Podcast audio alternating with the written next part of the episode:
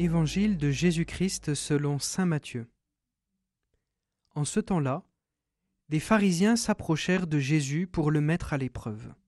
Ils lui demandèrent Est-il permis à un homme de renvoyer sa femme pour n'importe quel motif? Il répondit N'avez-vous pas lu ceci? Dès le commencement, le Créateur les fit hommes et femmes, et dit À cause de cela, l'homme quittera son père et sa mère il s'attachera à sa femme, et tous deux deviendront une seule chair. Ainsi, ils ne sont plus deux, mais une seule chair. Donc, ce que Dieu a uni, que l'homme ne le sépare pas. Les pharisiens lui répliquent. Pourquoi donc Moïse a-t-il prescrit la remise d'un acte de divorce avant la répudiation? Jésus leur répond, C'est en raison de la dureté de votre cœur que Moïse vous a permis de renvoyer vos femmes.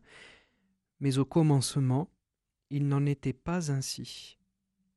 Or, je vous le dis, si quelqu'un renvoie sa femme, sauf en cas d'union illégitime, et qu'il en épouse une autre, il est adultère. Ses disciples lui disent, Si telle est la situation de l'homme par rapport à sa femme, mieux vaut ne pas se marier. Il leur répondit Tous ne comprennent pas cette parole, mais seulement ceux à qui cela est donné. Il y a des gens qui ne se marient pas, car de naissance ils en sont incapables.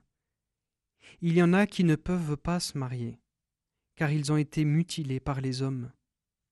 Il y en a qui ont choisi de ne pas se marier à cause du royaume des cieux.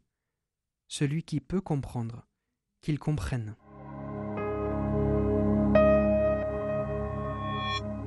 Au commencement. Jésus y revient deux fois ici, comme si justement il voulait nous ramener au commencement. Mais attention, il ne veut pas pour autant nous faire revenir dans le passé. Il n'est jamais celui qui vient nous dire que c'était mieux avant. Pourquoi? Tout simplement parce qu'il est le commencement. N'est-ce pas ce que nous avons célébré en grande pompe dans la veillée pascale? En gravant sur le cierge qu'il était l'alpha et l'oméga, nous avons reconnu que le Christ est le commencement et la fin de toute chose. En marchant derrière lui, nous avons choisi de le laisser passer devant nous pour nous frayer un chemin qui passe de l'obscurité à la lumière. Ainsi, le commencement n'est pas derrière nous, mais devant nous.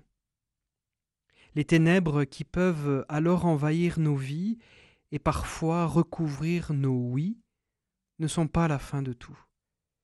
Une lumière peut rejaillir si nous acceptons de choisir et de toujours rechoisir de suivre le Christ.